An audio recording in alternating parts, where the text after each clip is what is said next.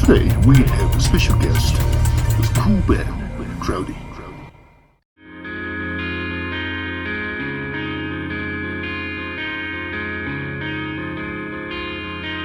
Kimi wa 敗北の兵士悲しみに打ちしがれ未来を諦め で黒く塗りつぶそうとしている。